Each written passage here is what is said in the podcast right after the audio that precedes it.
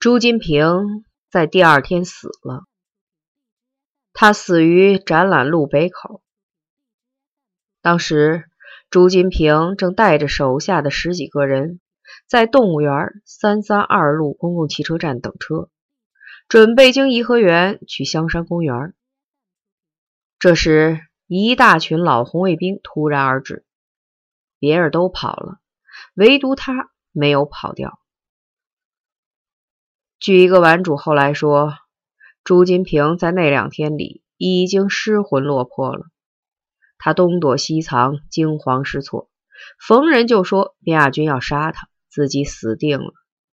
挺混蛋的一条壮汉，被吓得魂不守舍，憔悴不堪，终日以泪洗面。按说应该放过他了。这天清晨，他突然变得极度亢奋，神采飞扬，像死刑犯人得了赦免令。他把手下人召齐，说是带着他们去香山看红叶。他还特意背了一把吉他。跟他在一起的一个人说，那天早晨朱金平已经现出了死相。在西外大街曾连续出现过两次凶兆。第一次，他们经过一个胡同口时，突然从口内顺坡而下冲出一辆载着重物的平板二轮车，别人都躲过去了，偏偏把朱金平撞了个正着，狗啃屎似的抢到地上，半天也没有爬起来。别人把他扶起来，他还笑，傻子似的。第二天，他从一家店铺前走过时，竟懵懵懂懂的撞翻了店铺支窗板的木杠，窗板拍下来，正扣在他的脑袋上。大家劝他回去，已经下过雪了，香山还有什么红叶好看呢？他摇摇头，叹了一口气，说：“不去香山，我就得死。”等车的时候。朱金平的情绪还很高，他尖着嗓子唱了一段样板戏里的《李铁梅》，唱的字正腔圆，惟妙惟肖，大家都挺开心轻松。就在这时，一大队老红卫兵从白石桥方向骑着飞车向这边包抄了过来。朱金平的脸色当时就变得灰白，但他还是非常镇定沉着。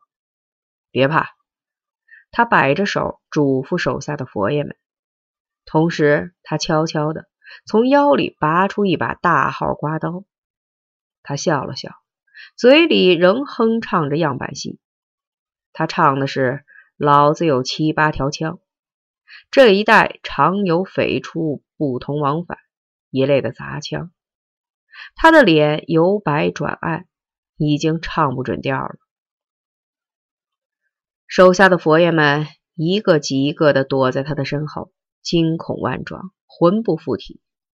有人颤抖着说：“朱爷，跑吧！”“谁跑？我宰了他！”朱金平低吼道。但是，当自行车队离他们只有不到一百米的时候，一个小佛爷终于吓破了胆。他惊恐的尖叫一声，撒腿就向对面的展览馆广场猛跑。其他的人也一下子炸了窝，轰的一声，没头没脑的跟着他狂逃而去。这时，如果朱金平站在原地不动，那么死的将是别人。他犹豫了一下，狠狠的骂了句粗话，还是无奈的跟着跑了。他们刚跑到展览馆路口，就被追上。朱金平的裆部有伤，跑不快。或者他根本就没想快跑。应该说，在那个危急恐惧的时刻，他没有放弃玩主的自尊和责任。他还试图用刀子保护自己手下的佛爷们。其实他根本就不可能抵抗了，但他终究还是做了抵抗的努力。当自行车追到他的身后，他突然猛地转过身来。挺着刮刀，凶猛地向车队扑了过去。抵抗是徒劳的，老红卫兵已经不再是一年前的那些白面书生、谦谦君子了，这是一些真正的虎狼之徒。车队带着强大的惯性撞向朱金平，一把钢丝锁的铅头把他的右眼珠击成无数水沫子，半张脸都溅上了黑红色的汁液。另一把长长的枪刺从他的脖颈处对穿而过。更多的车轮皮靴碾压着他的躯体。半个小时以后，边亚军带着几十个南北城的顽主赶到了现场。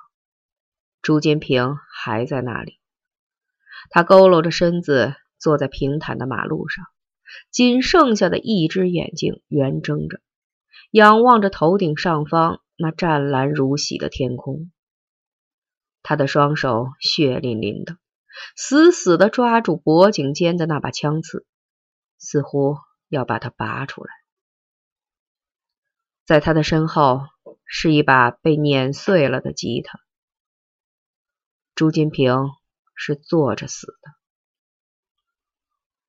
朱金平死了，他死的蹊跷，总让人感到这里面隐藏着某种不为人知的阴谋或秘密。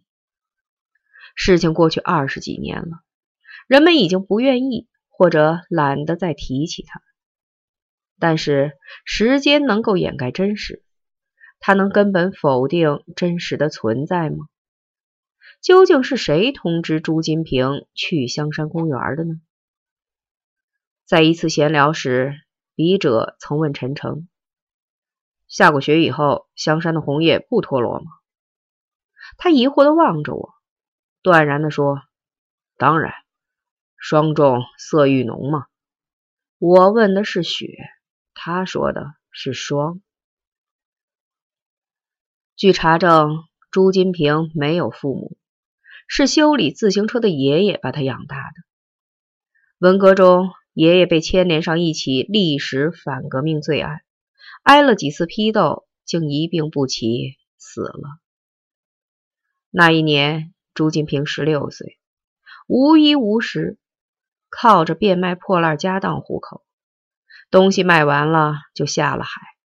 先是登车偷钱包当佛爷，以后又单独挑起一班人马，成了南城地区很有名气的玩主。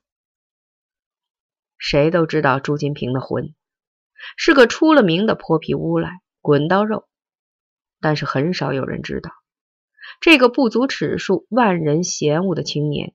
竟还有着极高的音乐天赋。夏日的夜晚，他常常独坐在门前的石阶上，弹着吉他，低声吟唱。琴音婉转深沉，富有诗意。每当他弹唱时，整条胡同都会沉寂下来，任由那一缕缕清扬柔美的旋律在夜空中低回飘荡。笔者常常想。如果这个人生活在现在，他会成为一名有成就的音乐家吗？一九九一年盛夏，一位从夏威夷来的老人找到边亚军，打听朱金平的死因。他不肯说出自己是谁，但是从他的相貌上看，边亚军猜测出他就是朱金平的父亲，金平。他究竟是怎么死的？整整一个下午，他一再坚持问这一个问题。自然死亡，卞亚军说：“那时发生了一场瘟疫，抵抗力弱的人都未能幸免。”先生，你为什么没有染上瘟疫，没有去死呢？